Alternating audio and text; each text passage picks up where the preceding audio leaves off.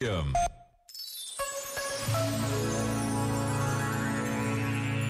A igreja celebra hoje Santa Josefina Baquita, que ainda criança foi raptada e vendida várias vezes nos mercados africanos de escravos.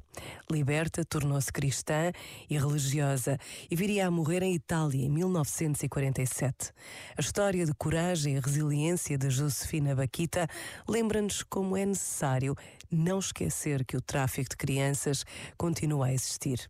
Por vezes, basta uma breve pausa para conhecermos vidas que nos interpelam e nos falam da presença de Deus no mundo. Pensa nisto e boa noite.